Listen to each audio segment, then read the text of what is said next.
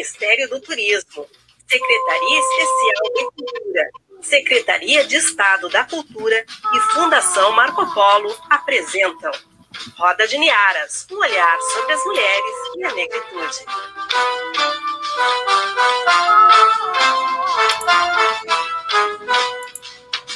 Vem pra roda de Niaras, sua voz não cala. Resistência é a força da mulher pra falar o que ela quer. Negritude que está entre as pautas. Liberdade de expressão é o que não falta. Vem na roda de liaras, onde sua voz não som do coração. Onde bate sem preconceito, com muita emoção. Vem pra roda de liaras, onde sua voz não cala.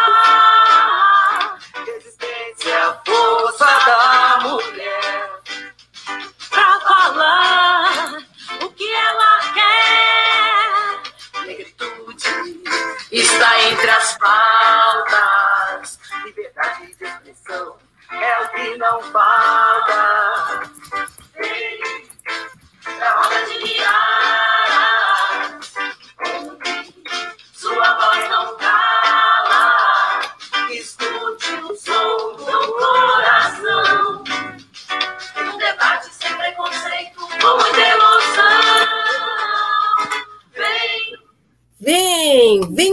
Roda de Niaras, onde a sua voz não cala. Roda de Niaras, um olhar sobre as mulheres e a negritude aqui na Rádio Web Manaua, a voz da resistência.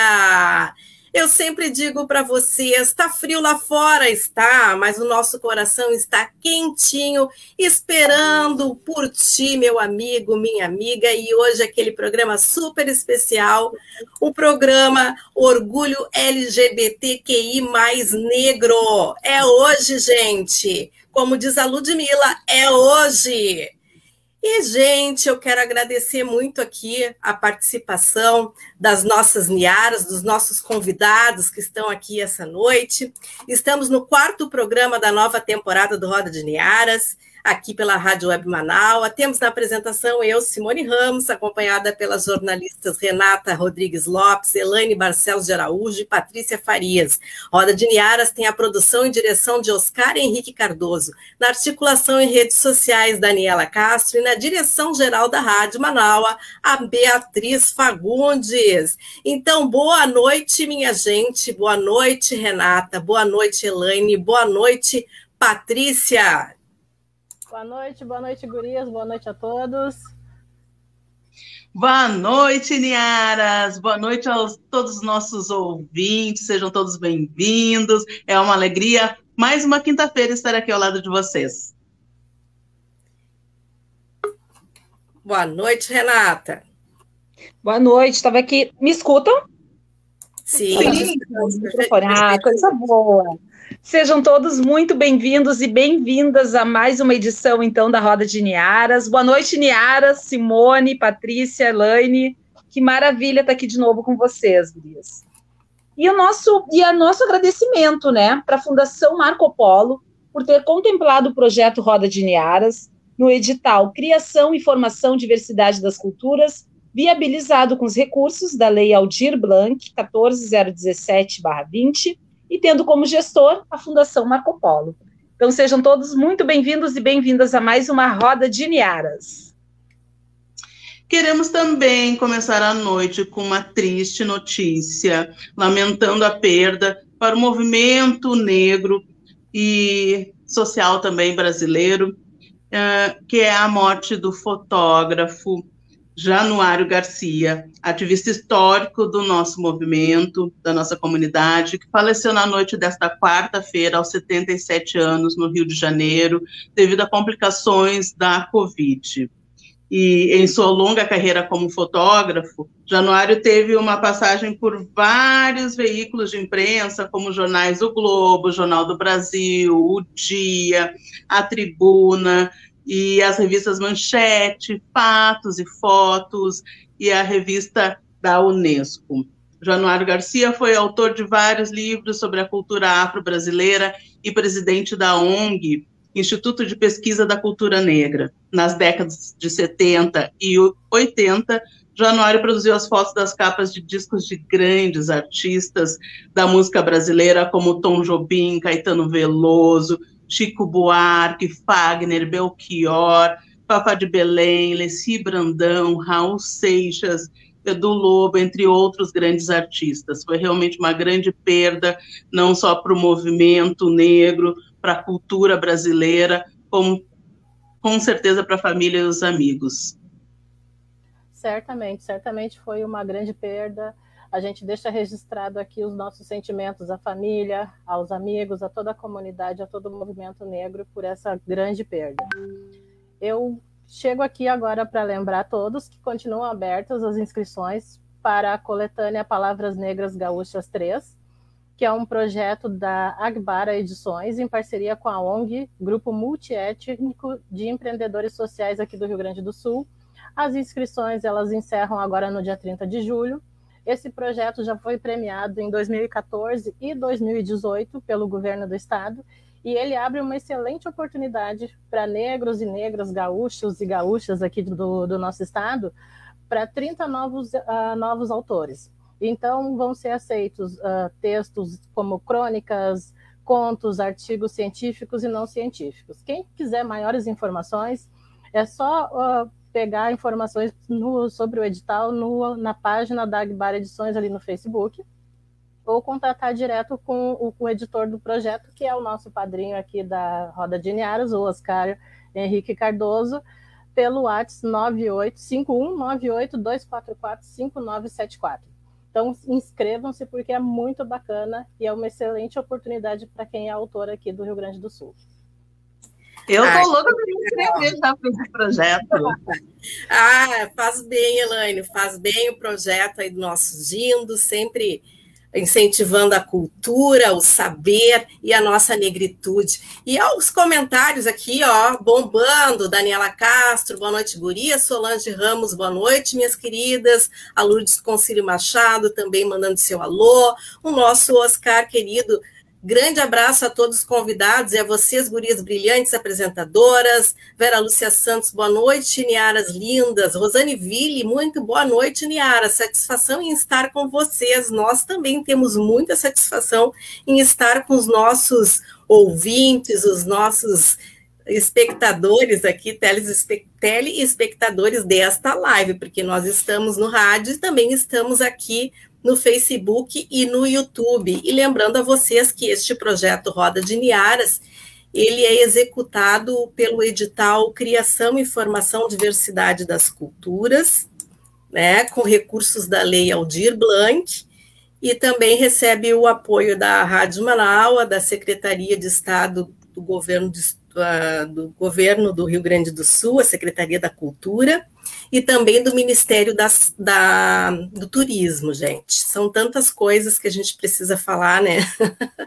então, quero dizer também, fazer um agradecimento especial ao pessoal que trabalha conosco neste projeto, né? A, a Renata, a Elaine, a Patrícia, os jornalistas, temos na produção aí geral, na direção geral, o Oscar Henrique Cardoso, temos a Daniela Castro nas redes sociais, temos também a Mari, a Mari na, no designer, como designer, temos também o, o Ale Medeiros, que é o nosso produtor musical, nosso produtor também do jingle, as cantoras Sabrina Lima, Renata Pires e também a Luciara Batista, e quero agradecer muito a todos e todas que têm trabalhado nesse projeto. Temos muito mais artistas essa noite. Teremos também a nossa convidada, a Valéria Barcelos, gente.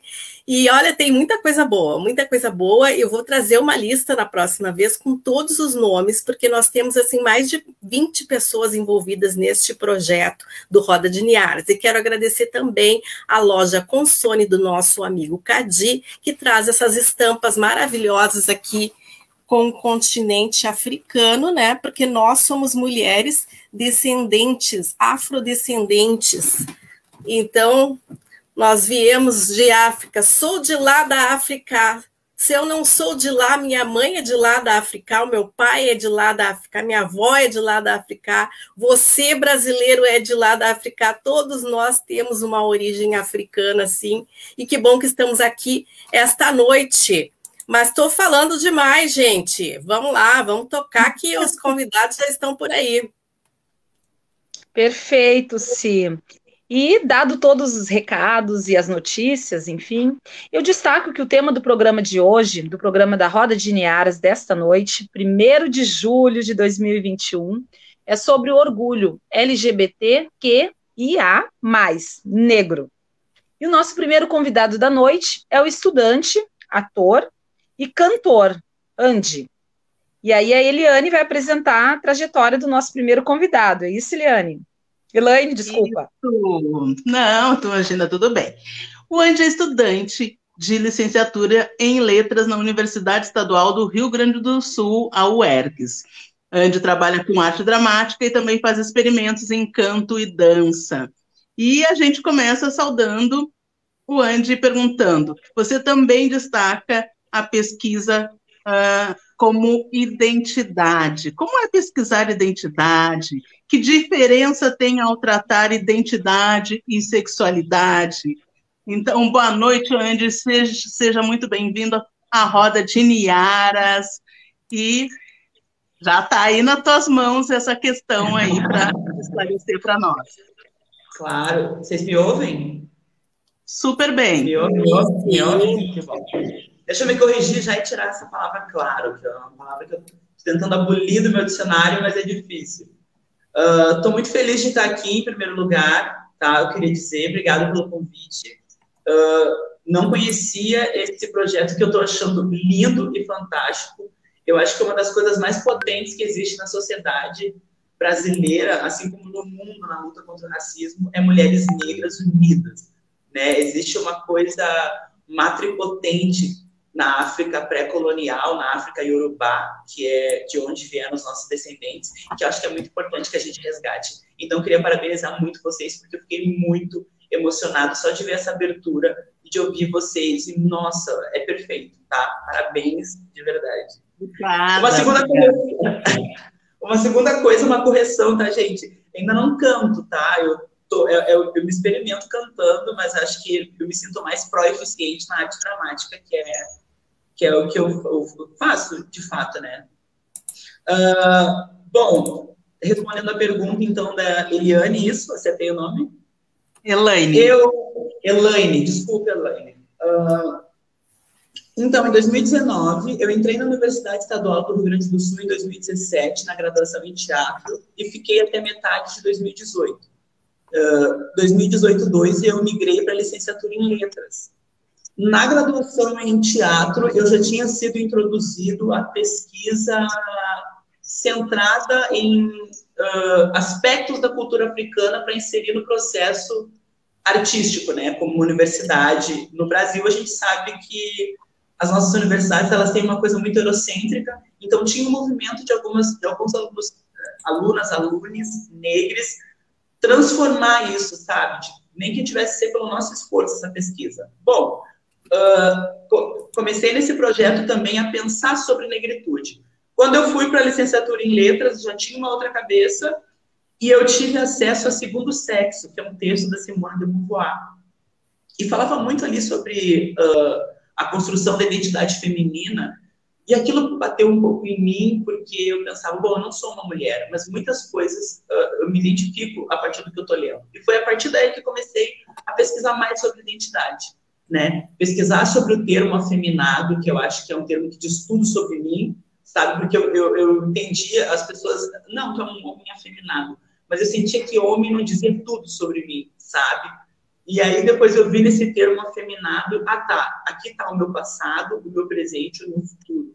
E, e, fala de tudo, das coisas que construíram a minha identidade e das violências que eu sofri também, né? A partir daí eu comecei a pesquisar a identidade. Então a primeira coisa que, a partir do que eu leio, do que eu estudo, uh, quem me despertou muito assim foi Stuart Hall, que é um teórico jamaicano, se eu não me engano, se eu não me engano mas também teve na Inglaterra, eu acho. O, o Stuart Hall estuda principalmente identidade na pós-modernidade, né, identidade cultural. E ele fala sobre todos os aspectos que formam a nossa identidade.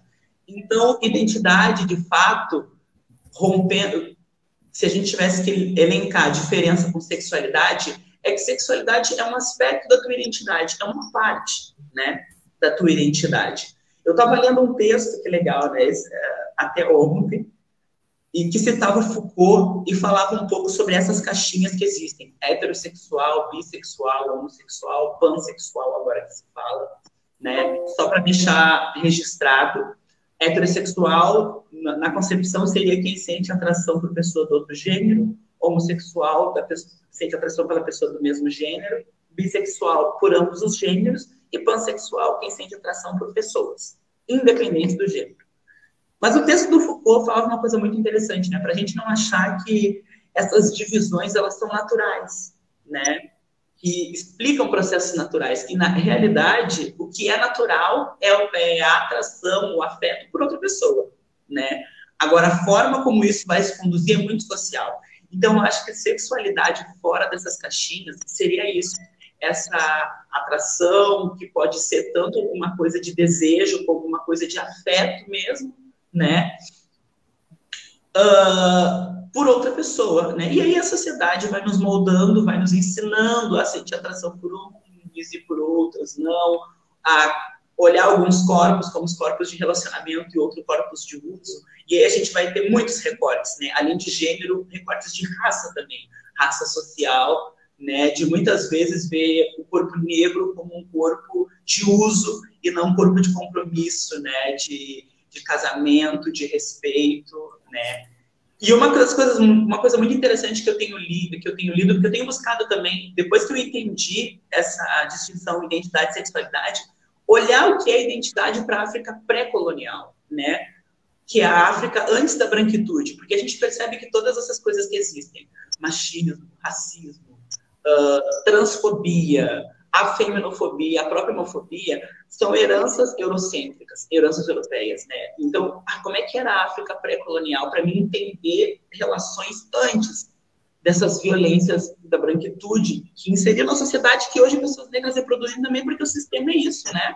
Ele nos convence a todos, né? É uma luta constante. E uma das coisas que eu, eu, eu li sobre relação é a questão do respeito, né? De tu olhar isso é muito afrocêntrico, tu olhar para o outro corpo como um outro corpo, tem uma história, que tem uma vida, não como o capitalismo nos ensina de ser um objeto, assim como eu troco de celular, troco de ficante, né, de namoro coisa e tal, não.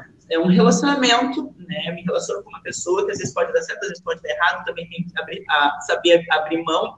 Tem muito, muita muitos, muitas histórias de orixás que ensinam isso, né, a abrir mão, também é uma coisa muito importante que a gente tem que, que exercitar no que tange a relacionamento, a sexualidade. E identidade é isso, né? Essa é o que dá cor para essa folha branca, né? A gente chega no mundo e não queria citar essa pessoa, mas vou citar, né? Que é, eu gosto da explicação que ele dá. Acho que Freud dá uma explicação muito boa quando ele fala do subconsciente, né? Ah, do inconsciente e do, do consciente e do subconsciente, que tem escolhas que a nossa mente faz né? A, a, a gente direciona as crianças, o que a gente acredita, lê como menino a ser menino, lê como menina a ser menina, mas parece que aqueles corpos, de fato, escolhem por si. Que às vezes eu acho que aquele corpo é um corpo de menino, mas não é, né? É uma mulher ali. E, e daí a pessoa tem que conseguir sobreviver nessa sociedade transfóbica até chegar numa, na, na, até chegar um momento em que ela vai poder se entender enquanto uma pessoa trans e assumir né, quem ela é de fato, assim como eu, que demorei muito tempo para ter coragem de me dizer enquanto afeminado, de não ter vergonha, de falar do jeito que eu falo, de andar do jeito que eu ando, de me movimentar, eu, eu, eu as minhas mãos, né, eu não gostava de ouvir minha voz, eu não gostava de me ver em vídeo, E tudo isso é social, né? Porque, naturalmente, uh, o meu corpo foi se linkando, se projetando nas mulheres, foi se vendo nelas, querendo se comportar como elas, porque eu também não podia estar com outros afeminados, porque a gente não diz para as crianças, né? Olha, existem, não existe só homem e mulher, existem outros corpos que estão fora disso, ou não existe, ou não existe só uma forma de ser homem ou só uma forma de ser mulher. E, então a gente deixa que a sociedade ensine, né? E bom, assim fui me construindo e sentindo o desejo de, de estudar de estudar identidade para me entender também, para vencer essa ideia de que existia qualquer normalidade Tá? Acho que eu já falei demais, eu não sei quanto tempo eu tinha para falar. Não, é maravilhoso, Andy. Nossa, que aula! Que aula, senhoras e senhores. Perfeito. Mas, Andy, eu quero te perguntar assim, ó, tu sente que há é, essa discriminação ou o próprio racismo mesmo dentro da comunidade LGBT entre brancos e negros? Tu já Ela Ah, tá. Achei que tinha sido eu. Não, não, não, não foi você. Mas deixa eu concluir a pergunta dela e eu já vou fazer claro. uma que veio para mim. Uh, você sente que tem esse racismo, essa, essa discriminação entre a comunidade ali na comunidade LGBT, entre brancos e negros? Já viveu alguma situação uh, discriminatória dentro do, da comunidade? Ou posso, não, não vou dizer movimento, mas dentro da comunidade? E associando a isso, eu já te pergunto o seguinte: que desafios que, que a sociedade tem que vencer, modo de dizer, né? Porque vencer nunca vai, porque daí teria que nascer todo mundo de novo, né? Mas assim, que políticas educacionais você acha que deveriam, que a gente deveria trabalhar para pelo menos diminuir e se tornar uh, comum, se tornar sabe, habitual, porque sou, há pouco eu estava falando com uma amiga minha, somos todas pessoas, então por que essa discriminação, né? Porque uma das uhum. coisas que você comentou ali antes, que você não se via, não se olhava no espelho, não gostava de tirar foto, eu te digo a mesma coisa. Olha, demorou muito para mim a aceitar, porque eu só tinha amigas brancas, né? Então, Sim, gente, com certeza. Como é que eu faria isso? Eu ficava escondida nas fotos. É, é estranho, mas Comenta, por favor. Claro. Óbvio, claro não, óbvio, mas não tem que Uh, é difícil Patrícia... a gente tirar essas expressões racistas do Ai, sim, cotidiano, né? É muito difícil, mas é importante que a gente esteja empenhado, sabe, nessas coisas. É verdade. Uh, estão te respondendo, Patrícia e Renata também, se ela estiver me ouvindo. Daqui a pouco ela Tem volta. Hã? Oi, desculpa. Daqui a pouco ela já está voltando. Ah, tá bom. Uh, respondendo a primeira pergunta, tu, uh, as duas foram muito ótimas e a segunda, então, é muito importante que a gente, que a gente entenda, né? Que a gente pense sobre. A primeira, o, qual é o grande problema? Uh, por que, que eu, eu busquei usar a identidade e depois migrei para o conhecimento afrocêntrico? Porque eu percebi que existia essa distinção, né? Quando eu estava como comunidade LGBT, eu sentia necessidade que se falasse sobre negritude quando eu estava com a negritude, eu sentia necessidade que se falasse sobre identidades não heteronormativas ou não cis heteronormativas. Então eu queria criar o laço, porque eu sou uma pessoa feminada e sou uma pessoa negra, né? E a minha identidade está dentro dos dois, eu não consigo, eu não consigo separar, né? Eu dizia muito assim, ó, ah, eu não me lembro de ter sofrido racismo, eu me lembro só de ter sofrido a feminofobia, o pessoal é, me xingava, eu não podia ter banheiro. Mas depois, conversando com outros afeminados, eu vi que eles não passavam por essas, por essas situações. E aí, a grande coincidência é que eles eram brancos.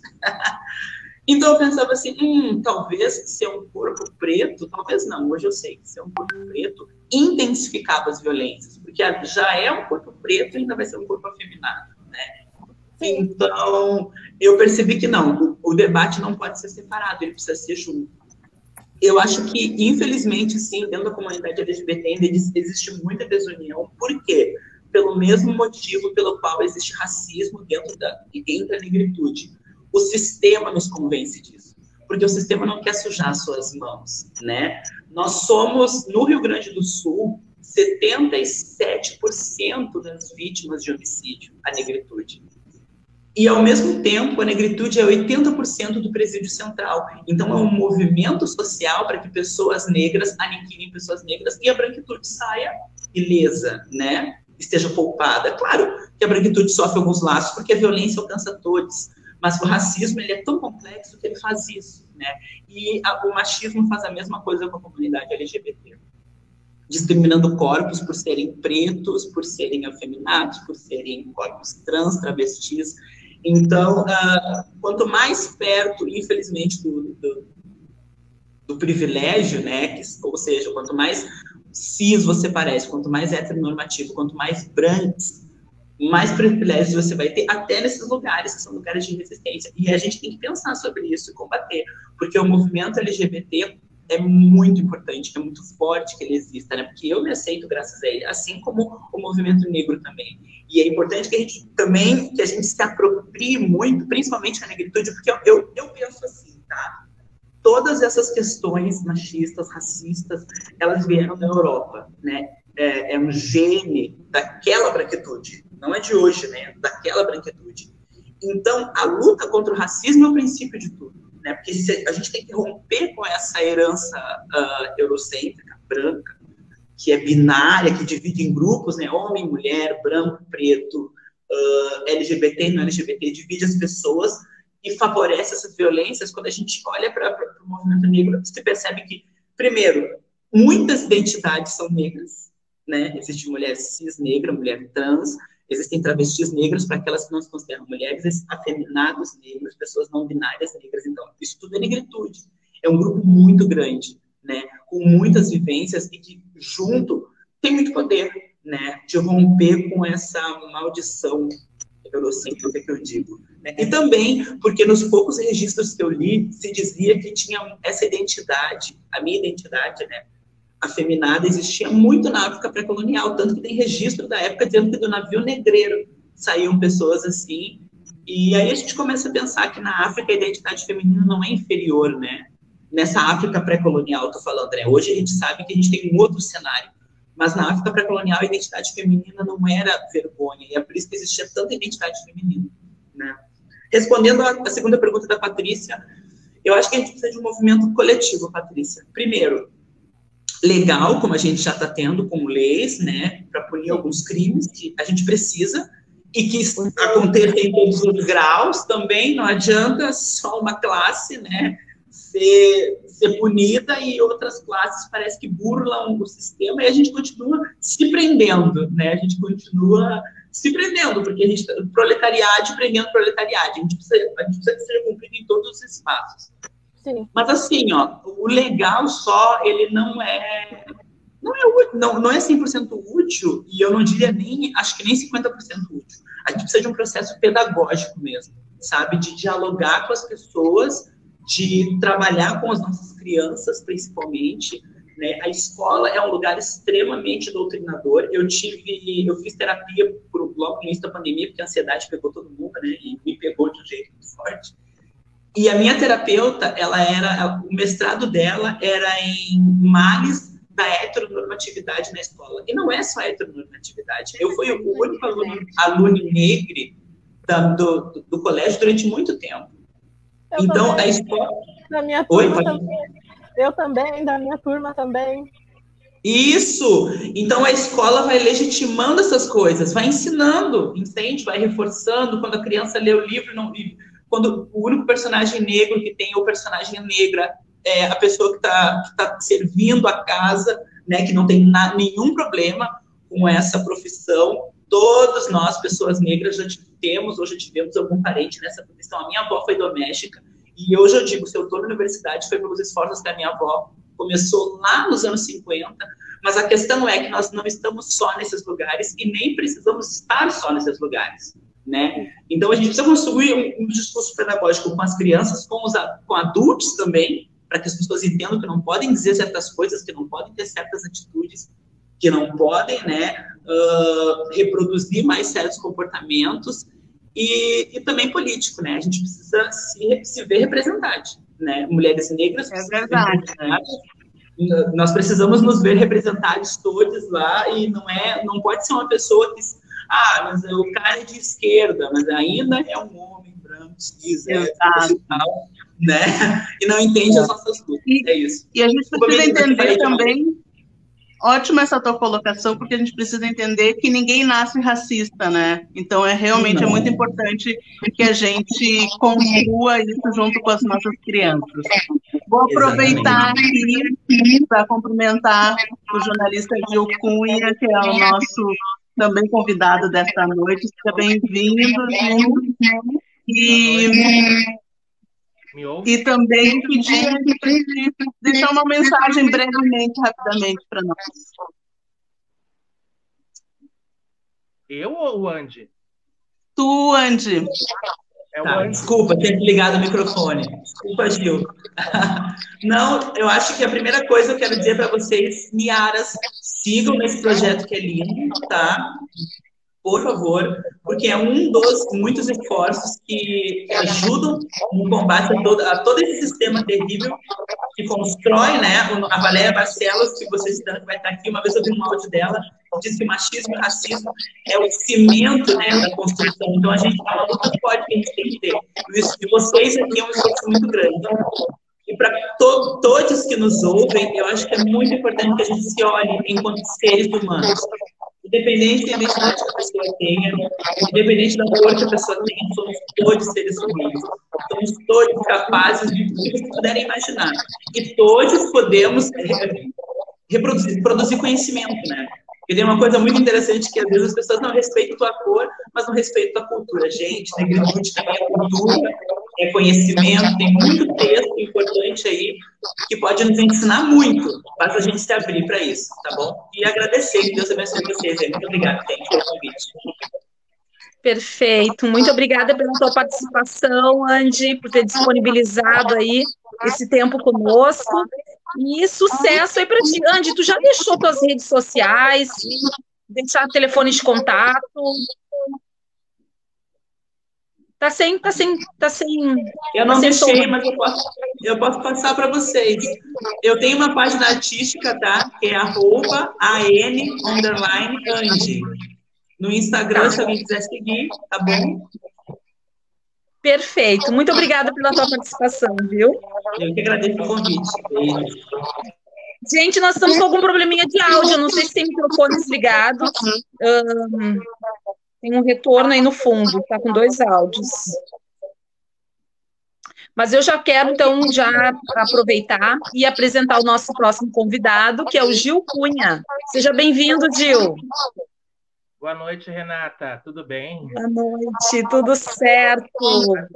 O Gil Cunha, jornalista, é servidor público, estudante de políticas públicas da Universidade Federal do Rio Grande do Sul, é ativista do movimento LGBTQIA, assessor de imprensa da Parada de Lutas de Porto Alegre e também é membro da Comissão de Diversidade e Equidade do Tribunal de Justiça do Rio Grande do Sul e fundador e mediador do projeto Conexão Diversidade.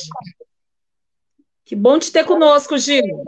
Obrigado, igualmente. Estou muito feliz de estar aqui. Estou meio tenso. Vocês me ouvem bem? Estou tenso porque, diferente do Andy, eu já conhecia o projeto e aí eu já estava meio tenso assim, porque eu pensava, vai, tem que manter o nível dos últimos programas, né? Porque eu assisti aquele do empreendedorismo negro feminino e do protagonismo negro nas mídias. Aí eu já, não, tem que manter o nível. Agora, para falar depois do Andy ainda, estou aqui assim, muito, muito tenso, mas vamos lá, vamos tocar e tentar manter o nível lá em cima. Que bom, obrigado pelo convite, viu? Estou muito feliz de estar aqui. Gil, tu é potência pura! Foi o tempo que eu usei lá nas redes sociais. Eu não acreditei quando o Oscar me convidou. Eu falei, não acredito. Eu estava assistindo vocês a semana passada, e aí o Oscar me convidou, e eu, meu Deus, assim, né? Realizando um sonho. Gil, fala um pouquinho para nós sobre o projeto Conexão Diversidade. O Conexão Diversidade, ele, uh, a gênese, né, o início dele é em 2016. Eu estava uh, visitando, passeando a Casa de Cultura que eu frequento, frequento muito, e lá tinha um projeto de acolhimento LGBT. E aí eu fui por curiosidade no uh, conhecer, assim, muito, muito uh, desconfiado, porque eu tinha um pezinho atrás, achava que podia ter alguma coisa de religião por trás, assim, tava meio... Fui lá para dar um, um, uma vislumbrada e ver qual é. E aí foi uma catarse, assim, conheci um pessoal muito bacana, fiz amizades, era como se fosse uma, uma, uma terapia coletiva. Uh, mas isso foi em 2016 e a gente teve alguns problemas lá, a gente acabou saindo, porque eu lembro que no dia do, da votação do impeachment, que era um domingo, a gente estava muito uh, infeliz, assim, muito preocupado, e a gente foi para o grupo do projeto é, botar para fora. E aí o mediador disse: ah, aqui não é espaço para discussão política. E aí eu fiquei me questionando, é, mas a própria, a própria existência LGBT, ela é um ato político. Então, um projeto que acolhe LGBT não quer falar sobre esse processo de golpe que está acontecendo nesse momento. E aí aquilo foi evoluindo para que a gente, muita gente se sentiu desconfortável a partir dali de continuar no projeto. A gente abriu uma dissidência e a gente queria muito continuar com, a, com aquela, a, com aquele movimento de se encontrar mensalmente, mas não numa mesa de bar para discutir. A gente queria naquele formato mesmo. Aí a gente começou a procurar o poder público. Eu lembro que eu fui na Assembleia, na Câmara, é, o próprio governo do Estado, na Secretaria de Direitos Humanos, a gente tentou parcerias para conseguir um local para fazer uh, um projeto semelhante. E a gente acabou conseguindo na URGS, porque eu sou, eu sou estudante lá, eu estou na segunda graduação, e aí, uh, quando a gente conheceu uma professora da universidade na rua, um projeto, um programa da universidade, ela disse que a gente podia transformar isso num, num projeto de extensão. E aí, então, inicialmente, o Conexão ele começa como um projeto de extensão, ele tem uma vida lá na URGS de dois anos. A gente basicamente fazia acolhimento dos alunos LGBTs que estavam chegando e discutia pautas, né? Porque a gente entende que é mais ou menos isso: é informação e união. Conexão Diversidade ele tem essa função assim de conectar pessoas. Eventualmente a gente fazia palestras com temas relacionados a pautas LGBT também e fazer com que essas pessoas se conhecessem. Uh, os projetos de extensão eles têm uma vida, né? Uh, ele durou dois anos lá na URGS. Depois disso a gente não não continuou mais como projeto de extensão, mas ainda ocupava o espaço, mas não tinha mais acesso aos fomentos que a URGS uh, oferece para os projetos. A gente ocupava o espaço e depois acabou vindo a pandemia. Então, a gente, nesse momento, está offline como o mundo todo. Mas, basicamente, o Conexão é isso. A gente organiza palestras e encontros sempre com pautas LGBTs. Inclusive, já fiz, no dia 20 de novembro, uma pauta sobre uh, o negro no movimento LGBT, lá, por, ocasião, por ocasião do dia 20 de novembro, há, há dois anos atrás. Maravilha, Ju. E me diz também. Tu, vocês estão me ouvindo bem? Ah, ótimo. Então tá. E sobre a promoção da parada da uh, parada de luta aqui de Porto Alegre, né? Então, dos organizadores do, do evento. Como é que tu vê o crescimento da mobilização de Porto Alegre? Ah, eu acho que é um reflexo do próprio momento que a gente vive, né? Uma das críticas que a gente faz ao movimento LGBT é essa desunião. O Andy até comentou uh, numa esfera um pouco mais densa, assim, de, de como há é, rechaço dentro do movimento para corpos negros, ou para corpos gordos, ou para afeminados. É, é, então, sempre existiu essa, essa essa fragmentação dentro do movimento. E eu acho que o momento atual, com o governo que a gente tem, né, quando a água bateu, a gente entendeu que tinha que se unir agora, porque uh, senão a gente ia ser dizimado. E a parada, a parada uh, que eu ajudo a coordenar e que eu faço assessoria, ela é a parada que acontece agora no inferno, no dia 28 de junho, porque Porto Alegre, tudo tem que ser meio grenal no Rio Grande do Sul, a Porto Alegre é uma das poucas cidades, ou pelo menos a única que eu tenho conhecimento, que tem duas paradas. Então, tem uma que acontece mais no fim do ano, perto do dia 1 de dezembro, que é o Dia Mundial de Luta contra a AIDS, porque lá na origem, nos anos 90, uh, ah, era essa reivindicação sobre a, a situação da, da, pandemia de AIDS de, dentro da população LGBT. Então, tem aquela. E a, hoje, com, no, com os novos medicamentos, enfim, as novas tecnologias, isso está é, é um problema que já foi bastante resolvido, né? Mas eles seguem fazendo a parada livre mais perto de dezembro. E a gente faz mais próximo do dia 28 de junho. E a nossa sempre foi considerada a paradinha, a mini parada, porque era um evento menor, a gente tinha que lidar com as adversidades do tempo, de, de, de chuva, eventualmente, porque a gente faz no domingo mais próximo do dia 28. E aí a gente nunca sabia se ia estar chovendo, às vezes chovia, às vezes parava na hora, daí ia um povo lá, assim. É, mas há uns quatro anos o evento cresceu muito. A gente já foi considerado pelo jornal o Globo a segunda maior parada do Brasil, perdendo só para São Paulo, que é a maior do mundo. Uh, então, eu acho que, respondendo mais objetivo a tua, a tua pergunta, Elaine, eu acho que uh, o movimento, sim, ele deu uma unida e, e ele está em destaque, mas muito por conta do cenário político. Eu acho que a, a, o pessoal uh, entendeu que é preciso união para combater um, um inimigo maior. Eu acho que é por aí. Certo, que maravilha! Eu quero saudar aí vocês que estão aqui participando do Roda de Niaras, o Andy, o Gil Cunha. Também quero agradecer aí o pessoal do Estúdio Focal Works, o Matheus, o Léo, a Dina Prats, e quero dizer para vocês assim, gente, a gente está com um probleminha de conexão aqui, está bem ruim essa conexão, por isso que está caindo. E eu já vou colocar agora aqui a nossa atração cultural, que é a Valéria Barcelos, gente, ela já está aqui com a gente para participar aqui da Roda de Niara. Vem para a Roda de Niara, Valéria, seja bem-vinda. Olá, boa noite, como estão? Com frio? Espero que estejamos bem aí todos, na medida do possível. Muito frio, mas que bom te ver, Valéria. Lindíssima, muito bom. Mas antes da Valéria, eu acho que se apresentar, eu só quero pedir, então, para o Gil e para o Andy é, nos deixarem, assim, uma mensagem em relação ao que país, que estado que a gente pode vislumbrar para o futuro, o que, que a gente espera com todos esses movimentos, né? para onde que a gente está caminhando, o que, que a gente espera do futuro. O que, que vocês têm para nos dizer, nos deixar como mensagem final? Aqui? Vai, Andy. Gente, eu só vou aproveitar não um tem, minutinho para dizer. Ah, não, tá me ouvindo agora? Ah, antes de eu falar, eu preciso dizer isso, tá? Eu te amo, Valéria Barcelos, do fundo do meu coração.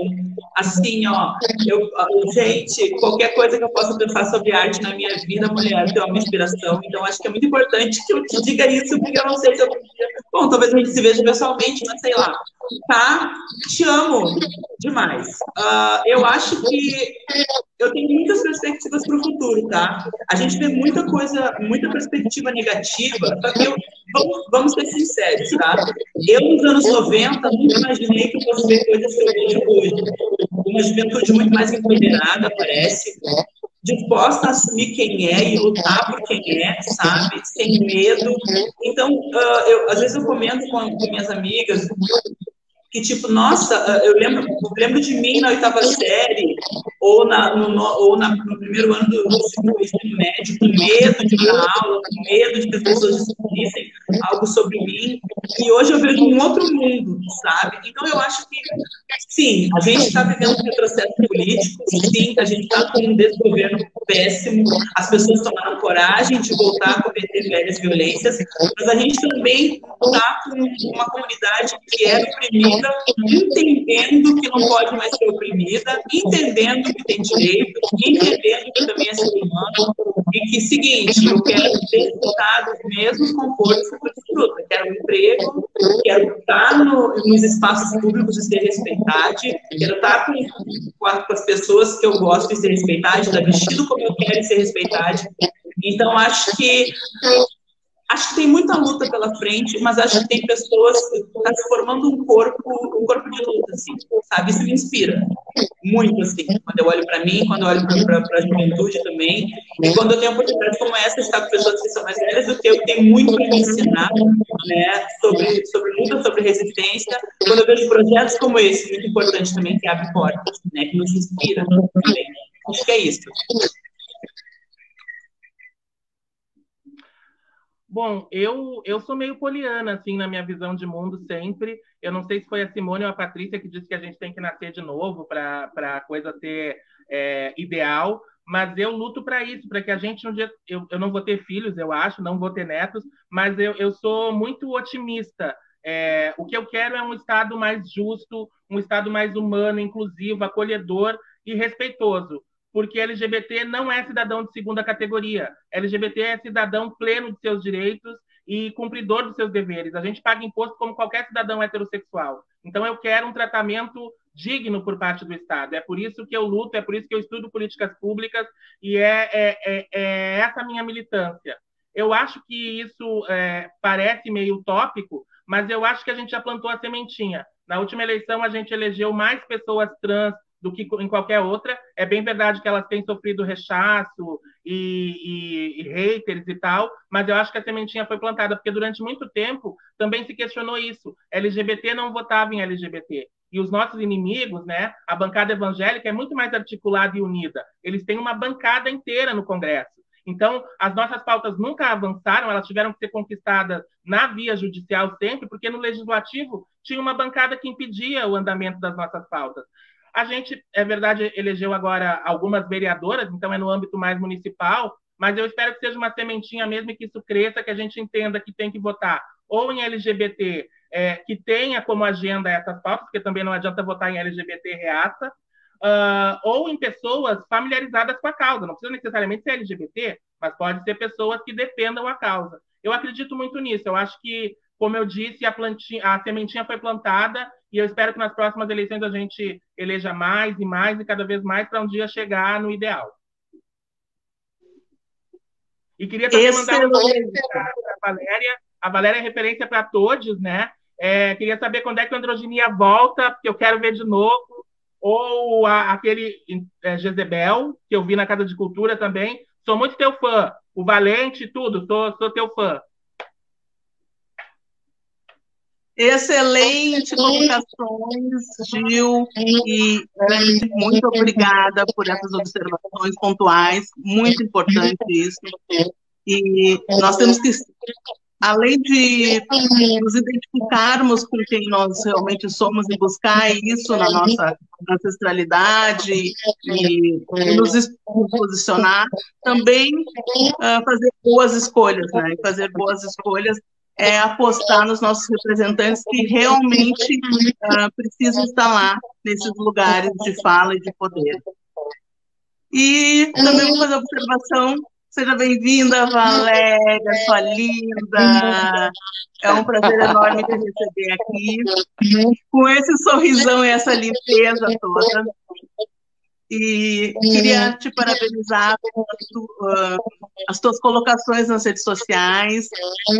Nós acompanhamos a, uma aula que tu fez de português e de uh, respeito né, à uh, questão de gênero, que é perguntar, né? Vamos naturalizar a pergunta do qual é o artigo que a gente uh, chama, chama Gil, chama Valéria, chama Elaine, chama Nata, né? Porque isso é uma questão de, respeito, para mim é, muito claro isso, sabe?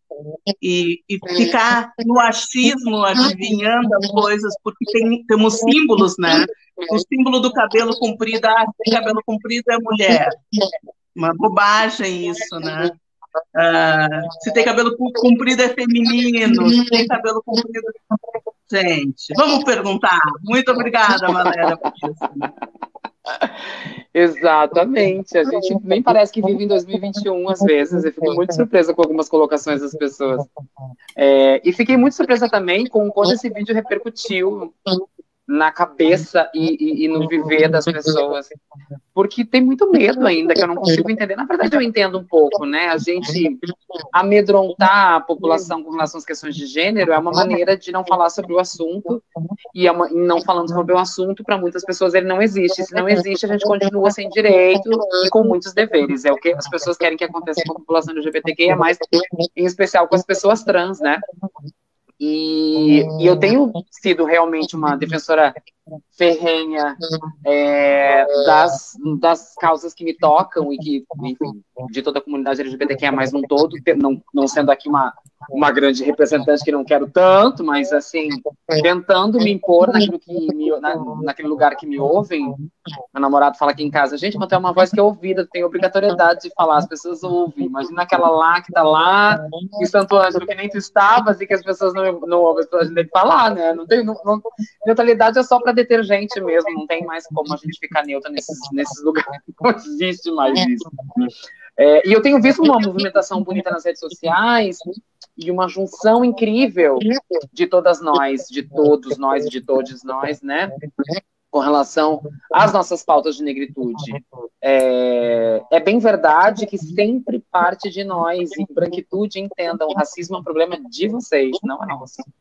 A gente ainda é generoso de tentar explicar em algum momento, mas isso não é um problema nosso, eu disse é um problema de vocês, né? Não é, realmente não é nosso. É muito difícil as pessoas entenderem ainda o quanto... Ah, tem alguma coisa reverberando aqui no meu ouvido. Ah, o quanto... O quanto não se entendeu ainda que nós, a negritude, não escrevemos essa história que a gente lê aí nos livros de história. Ela foi escrita por uma mão branca. Agora, tenho noção de que se todas essas páginas pintadas de vermelho, é, com o nosso sangue, né?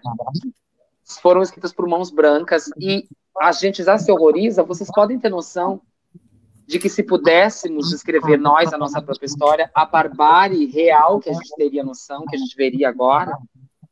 Outra coisa importante de se dizer é o quanto a branquitude não conhece a própria história e vem cobrar de nós que conhecemos a nossa um posicionamento. Ora, a branquitude já chegou, chega já, 2021. Eu estava querendo voar em skates que nem o filme De Volta para o Futuro. Eu tenho que estar explicando coisas óbvias para vocês. É, nós aqui todas, né? E chega, gente, não dá mais. Conheçam a própria história. Se vocês conhecessem a própria história, a branquitude entenderiam. Barbáries entenderiam uh, diferenças gigantescas, entenderiam é, é, é, disparidades sociais gigantescas, disparidades de gênero, etc. e tal. Quando falam para a gente que estamos retrocedendo, eu sou obrigada, em algum momento, a dizer que não concordo. Não se pode voltar de um lugar que nunca se saiu. Nós continuamos em 1500, quando fomos aqui invadidos, é, é, aqui estuprados, aqui mortos. O nosso país é feito de corpo negro e sangue índio. Se pudéssemos colocar o nosso país em um corpo de gente, de humano, ele teria um corpo preto e sangue indígena, porque essa é a nossa formação. Mas parece que o orgulho europeu, que de orgulhoso não tem nada, eles só tiraram coisas da gente, né?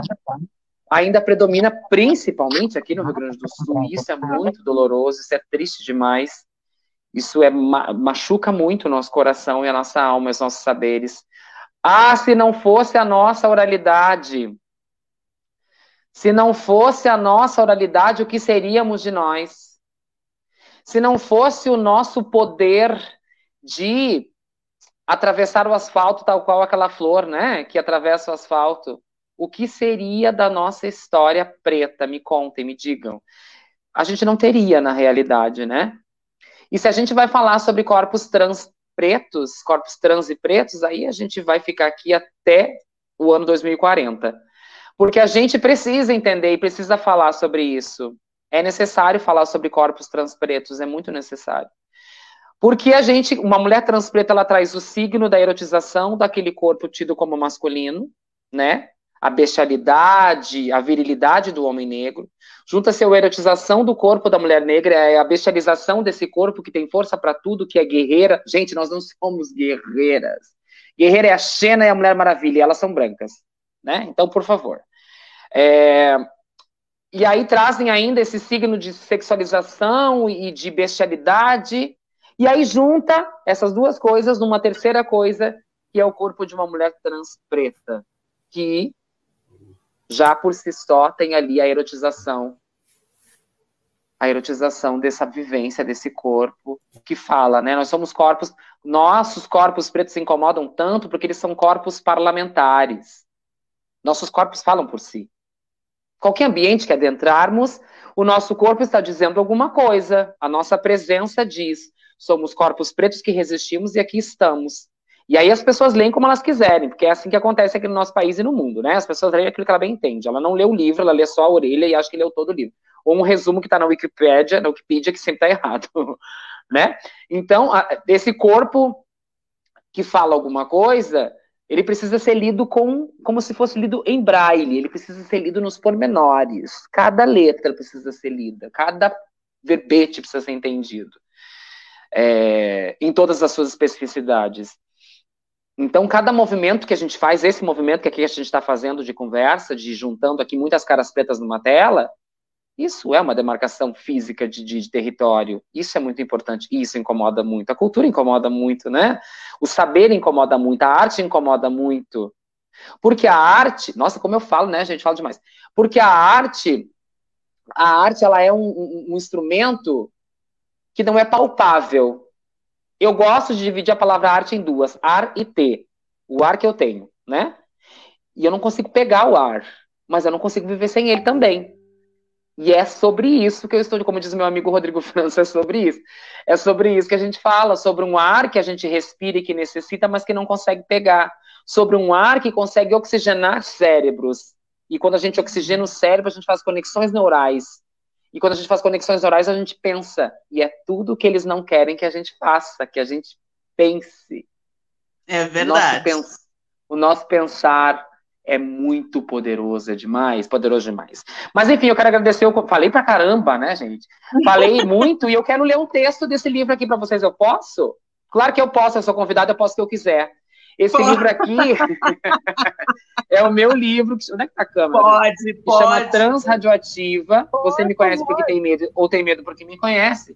Ele está vendo em algumas livrarias aqui de Porto Alegre, na Bamboletras, Livraria Baleia, Taverna, Livraria Cultura também. Ele vai ser traduzido para o sérvio e já tem Ai. um audiolivro também, né? Aliás, Ai, me perdoem. É. sérvio. Desculpa, vou ganhar em dólar. É, me perdoem também que eu fiz, cometi uma indelicadeza para as pessoas e não me descrevi, não me descrevi. Vou me escrever para vocês. Bom, eu sou, eu sou uma mulher negra de cabelos curtos. Hoje estou de cabelos curtos porque meus cabelos mudam conforme o meu humor. Estou usando pequenos brincos de pérola, um óculos com armações grandes e pretas e um moletom azul royal, um azulzinho, não claro nem escuro. Atrás de mim, o meu fundo, tem uma cortina bege. A gente deve sempre fazer isso, porque deve, ser, deve ter sempre alguém que não enxerga e daí deve se sentir contemplado. É, deixa eu falar para vocês um texto desse livro. Eu, eu, eu tinha pensado em muitas coisas para falar para vocês, muitos textos para falar para vocês, mas eu resolvi falar um é, que eu gosto muito, que é, um, que, que é, uma homenagem a uma amiga querida. Eu sou fã dela, ela é minha amiga, mas eu sou muito fã, eu não consigo ter muita relação, eu fico muito nervosa, que é a Thaís Araújo.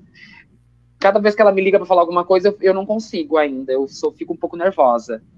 Mas, enfim, a gente precisa se, né? se acostumar com certas relações.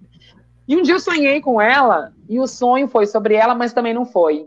E eu vou ler o texto para vocês e vocês já, já entenderão. Esta noite eu sonhei com a Thaís Araújo. O sonho era sobre mim, mas ao mesmo tempo não era. Um sonho que me trouxe para a realidade quase como um saculejo intenso. Sou muito fã da Thaís Araújo. Fã mesmo. Daquelas que nem se controla quando chega perto. Isso é verdade. Conheci o trabalho da Thaís há muito tempo. Conheci quando era criança, uma criança estranha e sem muita perspectiva de nada na vida. Foi no início dos anos 1990.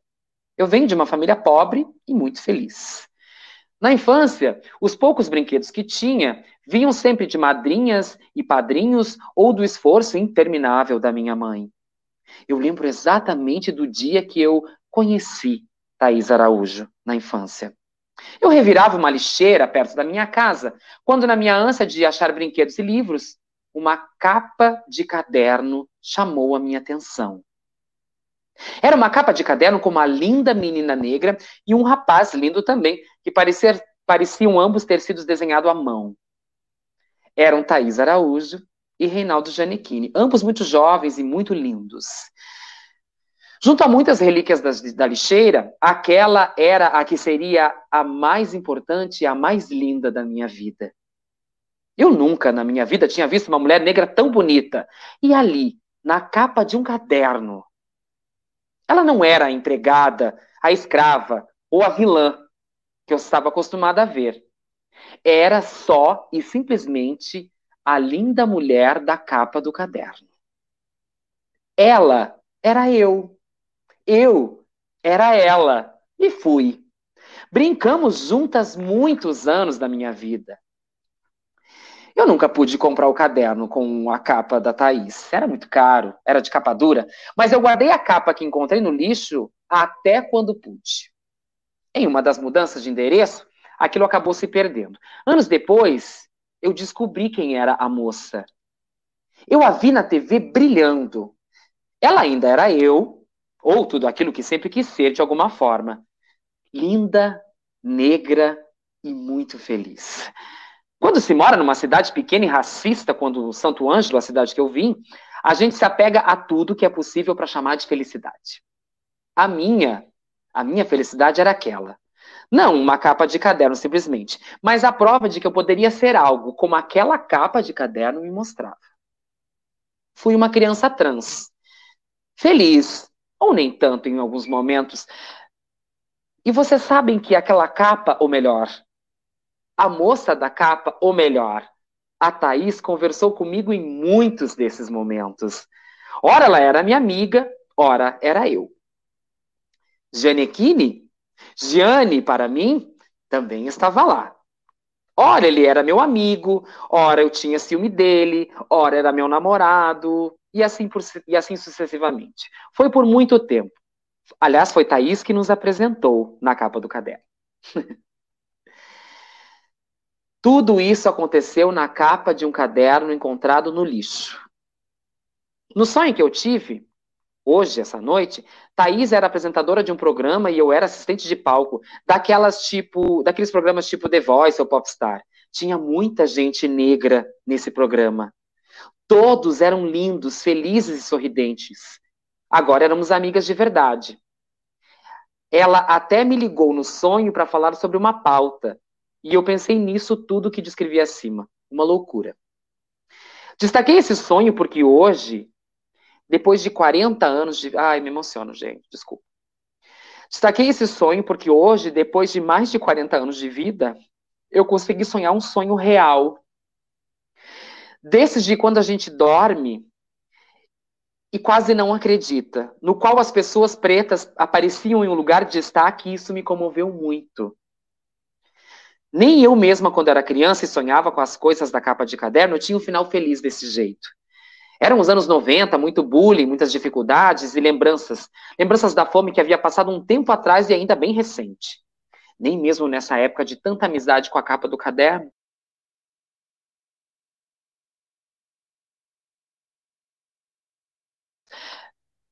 E vocês sabem que aquela capa, ou melhor, a moça da capa, ou melhor, a Thaís conversou comigo em muitos desses momentos.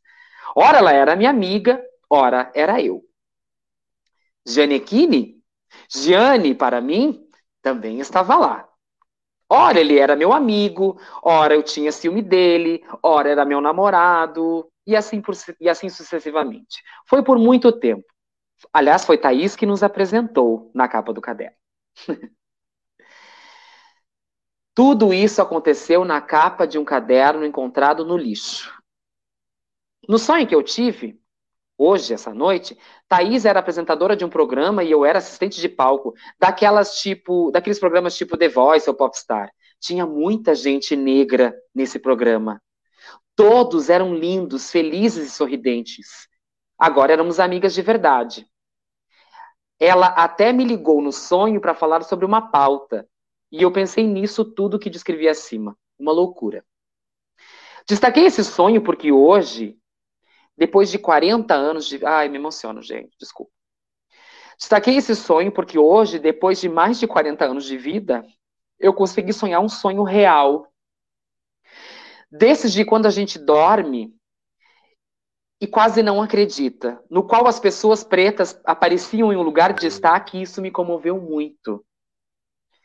Nem eu mesma, quando era criança e sonhava com as coisas da capa de caderno, tinha um final feliz desse jeito.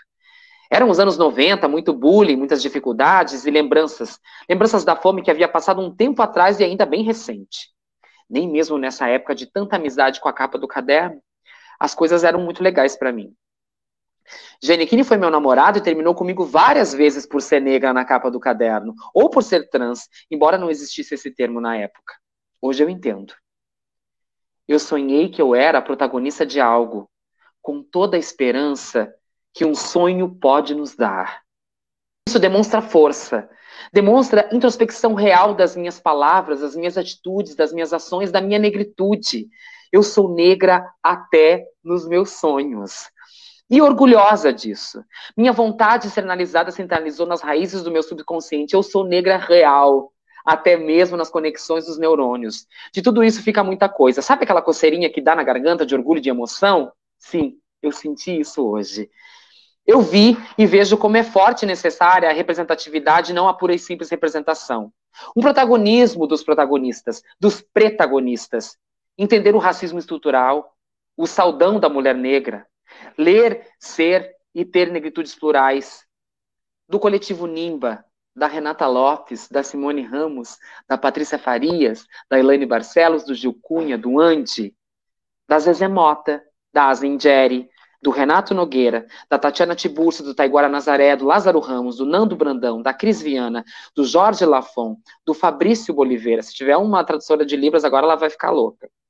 Do Luciano Quirino, da Ruth de Souza, da Léa Garcia, da Carolina Maria de Jesus, do Luciano Quirino, da Sueli Carneiro, do Silvio de Almeida, da Angela Davis, da Michelle Obama, da Viola Davis, do Gésio Amadeu, do Cirmar Antunes, da Preta Gil, da Lélia Gonzalez, da Ellen Oléria, da Andréia Cavalheiro, da Glau Barros, dos meus irmãos Benhur e Thaís, da Linda Quebrada, Lina Pereira, da Lineker Barros, da Tássia Reis, do Juliano Barreto, do Flávio Baurac, do Silas Lima, da Paula Lima, do Gilberto Gil, da Jovelina Pérola Negra. O mundo da Dona Ivone Lara, da Fabiana Cosa, do Ernesto Xavier, da Chica Xavier, do Clementino Quelé, do Grande Otelo, da Isabel Filardes, da Alcione, da Elsa Soares, da Djamila Ribeiro, da Negra Jaque, da Érica Hilton, da Érica Malunguinho, da Benedita da Silva, da Camila Pitanga, da Nathalie Neri, dos minhas avós, dos meus avós, dos meus avós e avós, da Veronice de Abreu, da Piná, do Guilherme Barroso, da Xênia França, da Tereza Cristina, da Isa, do Demetrio Campos, da Margarete Menezes, do Tatal, da Luana Xavier, da Glória Maria, da Maju Coutinho, do Heraldo Pereira, do Rodrigo França, da Claude Dias, da Leila Diva Black, da Bibi Santos, da Cíntia Raquel, da Solange Couto, do Silvio Guindani, da Olivia Araújo, da Bia Ferreira, da Doralice, da Ela Fernandes, do MC, da Agnes Maria, da Preta Rara, da Tia Má, do Yuri Marçal, do chefe João Marcelo, da Aline Prado, do Babu Santana, do Manuel Soares, da Lilian Valesca, do Caio Prado, do Diego Moraes, da Tatiana Mello, do Antônio Pitanga, da Benedita da Silva, da Jupe do, Jupe do Bairro, do Jô Santana, da Majur, da Talma de Freitas, da Divina Valéria e da minha mãe, Dona Ângela, que lá do céu zela pelos meus sonhos. Que os meus sonhos se realizem sempre e que esse não seja só mais um sonho, mas uma profecia real do tamanho da imensidão da representatividade negra em todas as áreas e lugares dessa e de todas as existências. Que lindeza, Valéria! Muito obrigada por essa leitura linda. Parabéns, Valéria. é uma honra. Arrasou, Valéria. Obrigada pela tua existência. É uma honra. Ah, Maravilha. Obrigada, sigam firmes aí. Na nossa roda, nossa, muito nossa bom. rainha Inspiradora, negra. maravilhosa. Nossa rainha mesmo. Quero agradecer mais Beijo, meu os jornalistas, Gil Cunha também, o Andy, que passou por aqui, artista, educador. Mais uma vez, Valéria, o teu carinho, a tua beleza, a tua energia nos transmite um, um conforto, uma alegria. Isso nos faz muito bem. É, a gente chega aqui nessa correria e hoje nós tivemos muitos problemas de som, de, de conexão com a internet, e que bom que tu entendes isso, né? Que tu sabe que a gente está aqui em todo esse esforço para trazer o Roda de Niaras, para compartilhar com as pessoas esses momentos tão belos que a gente tem que ter o respeito, tem que assumir o amor de todas as formas, todas as formas possíveis de amar. Ninguém tem tem que ter vergonha de ser o que é. E eu sei que você não tem vergonha de ser o que é, porque você é uma mulher linda, maravilhosa, e nós todas podemos ser o que nós quisermos, gente. Então fica um abraço para todos aqui que acompanharam Roda de Niaras mais uma vez. Né? A gente quer, quer agradecer vocês e também por essa compreensão, porque agora o áudio tá bom. Agora a imagem. agora deu tudo certo. Mas Vamos eu vim aqui para botar, eu vim aqui para botar ordem nesse áudio, gente. Isso. Eu vim aqui para botar ordem. Vamos seguir com a roda, então. É boa, Valéria. Eu, um beijo para vocês, força e axé, viu, meninas? Tudo de melhor, Obrigada, tudo de bom. É, vai passar, viu, gente? Vai passar. Lavem as mãos, fiquem em casa quem puder, quem não puder e tem que trabalhar, se cuida, por favor. Acreditem na ciência, se amem, que só o amor é para curar tudo isso. Um beijo, viu? Beijo, muito amor, muito amor na causa. E lembrando aí, galera, que o Roda de Niaras, ele é um projeto executado pelo edital Criação e Formação Diversidade das Culturas, viabilizado com recursos da Lei Aldir Blanc, a lei número 14.017-20, que recebe o apoio da Rádio Manaus, da Secretaria de Cultura do Estado do Rio Grande do Sul e também do Ministério do Turismo. Então, Roda de Niaras volta na próxima quinta-feira, às 20 horas. Aquele grande beijo a todos e todas. Tchau, tchau. Até a próxima quinta, gente. Tchau, até. Até a próxima quinta. Roda de Niaras, um olhar sobre as mulheres e a negritude. Na apresentação, eu, Elaine Barcelo de Araújo, ao lado da Simone Ramos, da Renata Lopes e da Patrícia Farias. Você confere oito programas especiais com novidades e atrações culturais. Projeto executado pelo edital Formação e Criação Diversidade das Culturas, viabilizado com recursos da Lei Aldir Blanc pela Fundação Marco Polo Vem para a Roda de Niaras, todas as quintas-feiras, às 20 horas. ハハハハ!